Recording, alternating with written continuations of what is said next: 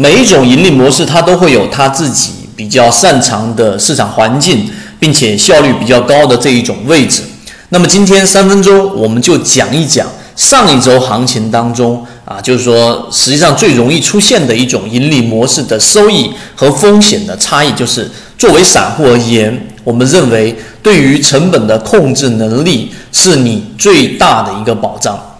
好，我们来说这样的一个话题。为什么我这样说呢？呃，周五整个市场由于龙头东方通讯的这一个快速跳水，引发了一连串的连锁效应，导致于很多的龙二、龙三，所有前期的所有高位个股都纷纷的跳水。那么这种情况之下呢，每一种盈利模型它适合不同的交易类型的人群。如果你是一个短线打板客，那么在周五的这种交易和周四你去做介入，那么最大的结这种可能性就是你会出现非常大面积的一个亏损。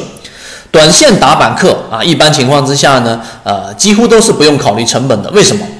因为他们要去把握的是对于个股的一个情绪的把控，也就是说，我去扫板。扫板的过程当中，我会看上面的封单有多少，有多少大单，然后我去排着这个大单记录进去。最终，当大单只要不测，顺利的交易，那我只要成交进去，整个市场的这一只个股的情绪，第二天都会有一个溢价。我想，如果做过短线打板的这一个呃散户，应该都明白我在讲什么内容。但它的问题是在你不考虑成本的情况之下，你只考虑情绪，在这一个市场出现妖股的情况下，利润会跑得非常快。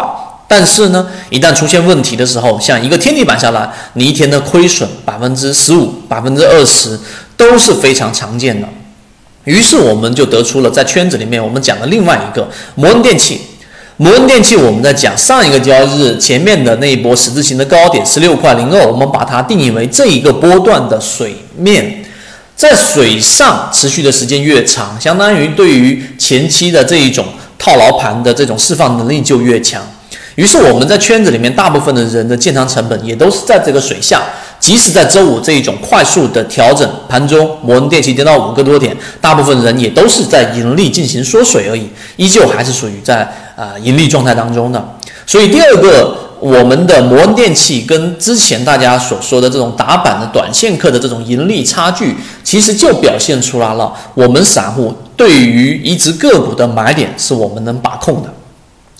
讲到这个地方，如果我们止住不讲了，那实际上参考意义并不大。我们来讲一讲怎么去把握我们的操作成本。第三点就是你要去把握好你的操作成本，你需要有一个盈利模式来做支撑。第一种就是我们前面讲的上升回档，永远满在回档位置，超过百分之八以上的管理率，我们都是不会选择参与进去的。这是第一种。第二种，我们选择箱体的位置，就相当于一只股票在连续震荡的过程当中，啊，它会有形成一个箱体。你以中轴作为一个划分的话，一般的会在中轴之下进行低吸。啊，这种情况之下，一般是要有资金介入进去，我们才会考虑啊放一个底仓。这一种操作就会让你的成本低于大部分的散户，于是出现问题的时候，你的抗风险能力也会比较强。第三种就是我们所讲的超跌盈利模型。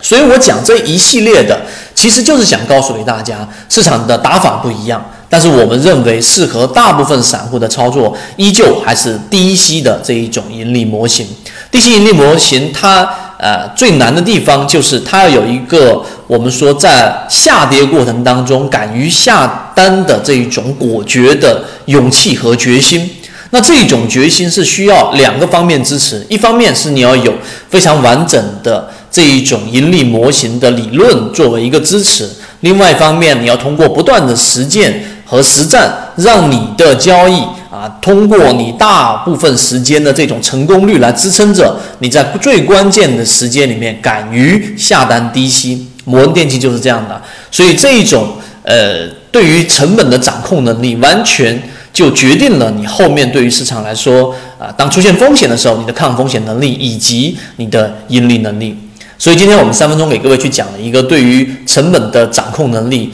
啊，当中还会有很多的细节，包括刚才我所提到的盈利模型。如果你对于控制成本这个话题感兴趣的，可以直接找到我们的圈子啊，我们在圈子里面会有更多完整版的视频和图文的这一种讲解和实战的啊这一种演示。最终希望大家能够在三分钟中啊能够有所这一个收获吧。好，今天讲这么多，各位再见。今天的分享就到这里。想要加入到我们圈子一起进化学习的，可以加我的朋友圈 B B T 七七九七七，一起进化学习，帮助你用模型筛选出优质的标的，并且避免买卖点的问题以及追涨杀跌带来的风险。